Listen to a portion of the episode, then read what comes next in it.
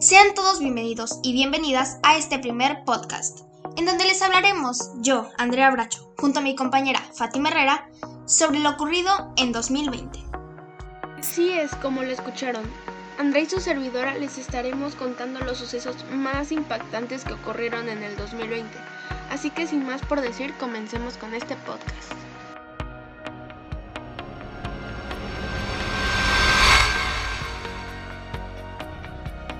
Bueno, a principios del año todos esperábamos con ilusión el inicio de la nueva década, pero no resultó muy bien como planeábamos, ya que en solo el 3 de enero todo el mundo pensaba que habría una posible guerra mundial entre Estados Unidos e Irán, ya que, si bien recordamos, por órdenes del ahora expresidente Donald Trump, un dron estadounidense mató al general Qasem Soleimani, uno de los guardianes de la revolución iraní. Es por eso que el país europeo estaba bastante molesto y buscaba venganza. No pasaron ni tan solo dos días y el 5 de enero la Organización Mundial de la Salud, mejor conocida como la OMS, alertó al mundo del surgimiento de un nuevo virus en la ciudad china de Wuhan. Lamentablemente, unas semanas después, el 26 de enero, para ser precisa, se registraron las muertes del famoso basquetbolista Kobe Bryant y su pequeña hija Jana Bryant, debido a que ocurrió un trágico accidente aéreo de helicóptero. Qué forma tan mala de iniciar el primer mes del año, ¿no crees, Andrea? Sí, Fátima, iniciamos el año pésimo. Pero eso no fue lo peor, ya que el día 16 de febrero, Brasil notificó el primer caso de coronavirus, siendo este el primer país en Latinoamérica con esta enfermedad. Y es así como dos días después, es decir, el 18 de febrero, México y Chile también notificaron sus primeros casos. Bastante triste, ¿no crees, Fátima? Totalmente de acuerdo contigo, Andrea. Los dos primeros meses fueron difíciles de asimilar pero bueno, continuamos con marzo. El 11 de marzo la OMS declaró el coronavirus como una gran crisis, y es así que los gobiernos de Europa y de América se apresuraron en cerrar fronteras y declarar estados de alarma y de emergencia. También se empezaron a suspender eventos como la Eurocopa y los Juegos Olímpicos de Japón 2020. La verdad, Andrea, yo sí quería que se hicieran los Juegos Olímpicos, porque yo estaba bastante emocionada por eso. Yo también estaba muy emocionada por ver a nuestro país competir en esas Olimpiadas. Pero bueno, sigamos con abril. En abril, los contagios mundiales detectados ya eran un millón, aunque las autoridades de los países pensaban tener muchos más. Más tarde, el 8 de abril, Bernie Sanders se retiró del Partido Demócrata y dejó a Joe Biden como futuro candidato a la Casa Blanca. Después, el 15 de abril, la OMS declaró los casos totales en el mundo, 2 millones. Lamentable, los casos seguían y seguían aumentando. Es así como el 25 de abril ya habían más de 3 millones de personas infectadas en el mundo. Qué triste todo esto.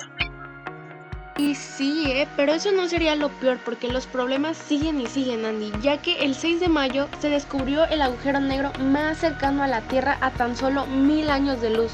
Más adelante, el 25 de mayo, el afroamericano George Floyd murió en Minneapolis, Estados Unidos, tras haber sido ahogado con la rodilla por el policía blanco Derek Chauvin.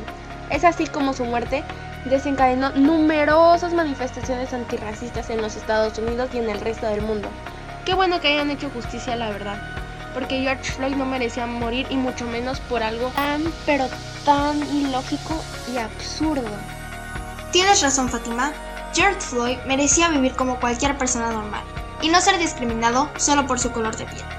Bueno, en junio, Anonymous, el grupo internacional de hackers, creció en la escena de Internet. Esto para protestar por la muerte del ciudadano afroamericano George Floyd, luego de que fuera víctima de abuso policial. El grupo publicó un video en YouTube, que horas después fue borrado, el que advierte que tras lo ocurrido expondría a la red la corrupción policial en todo el país de Estados Unidos. Más adelante, el 21 de junio, tras 98 días de un gran confinamiento, fin finalizaba la cuarentena y el estado de alarma en España. Días después, Irán emitió una orden de arresto contra Donald Trump por el asesinato de Soleimán, y estos piden ayuda a la Interpol para detenerlo. En este mes, la gente empezó a ver el grado de la situación. Ya no empezó a salir, tanto de sus casas como para irse de vacaciones. Confinaron. Así que podríamos decir que en este mes no hubo ningún problema. Qué bueno, la verdad, pero los problemas no se resguardarían por mucho, debido a que el 4 de agosto el mundo se enteraba por videos de Twitter de una gran explosión en el puerto de Beirut, que destrozó la ciudad y que causó al menos 220 muertos y 7.000 heridos, según se estima. Pobrecitos todos los de la ciudad, la verdad. ¿No crees, Andrea? Se quedaron casi sin nada. Sí, Fátima. La verdad estuvo muy triste la situación. Pero lo bueno es que en algunos países se solidarizaron y apoyaron para la recuperación. El 2 de septiembre se declaró que Madrid tuvo un rebrote de COVID-19. Es así que se convierte en la capital más indicencia acumulada en toda Europa. Días después, California y otras regiones de la costa son devastados por una ola de incendios sin precedentes. Vaya, qué sorprendente. Pero bueno, cambiando de tema, algo bueno que ocurrió e impactó al mundo en el mes de octubre fue una gran lluvia de estrellas que se comenzó el martes 6 y hasta ahorita es declarado como uno de los acontecimientos y hechos más bellos que ocurrieron en 2020. Creo que ya nos merecíamos algo bonito, la verdad, porque todos los demás meses estuvieron llenos y llenos de tragedia. Sí, me imagino, debió haber sido muy bonito. Pero en cambio, en noviembre surgieron muchas cosas. Por ejemplo, cuatro días después de las elecciones presidenciales del 3 de noviembre, Joe Biden alcanza los 270 grandes electores necesarios para ganar los comicios.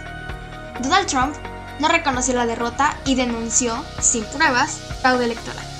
Días después, el 14 de noviembre, el Congreso peruano destituyó al presidente Martín Vizcarra acusado de corrupción. Esto, tras cinco días de manifestaciones, el presidente interino dimite y es sustituido por Francisco Sagasti. Y por último, el 25 de noviembre, el dios de fútbol argentino, Diego Maradona, falleció de un ataque cardíaco a los 60 años. Puede ser, todo eso ocurrió en un mes. Qué triste todo lo que pasó. Pero bueno, para finalizar en diciembre la noticia que más fue recordada es que casi todo Google, incluyendo YouTube, Gmail y Google Drive, se cayó mundialmente. Más adelante, días para finalizar el 2020, hubo un apagón en todo México que dejó a 10.5 millones de usuarios sin electricidad durante la tarde del pasado 28 de diciembre, incluyéndome a mí de hecho. Y pues bueno, cambiando de tema, créeme Andrea que fue terrible todo lo que vivimos en ese año. Yo la verdad tenía muchos propósitos muy bonitos para el 2020, pero a decir verdad, algunos sí los alcancé y los pude cumplir y pues otros no debido al gran confinamiento mundial gracias al COVID-19. Pero en este año espero que sea mejor y que ya no haya tantos sucesos como esos, pero lo bueno es que pudimos sobrevivir al 2020. Totalmente de acuerdo contigo, Fátima. El 2020 sin duda estuvo lleno de sorpresas y no totalmente buenas. Claro está. La verdad es que no puedo creer que en un solo año pudieron pasar tantas cosas. Espero que este 2022 sea totalmente diferente. Bueno, muchas gracias por su atención. Esto es todo por hoy. Recuerden que cada miércoles hay un nuevo capítulo para que nos puedan sintonizar y no se lo pierdan. Y espero que tengan una excelente tarde. Bye.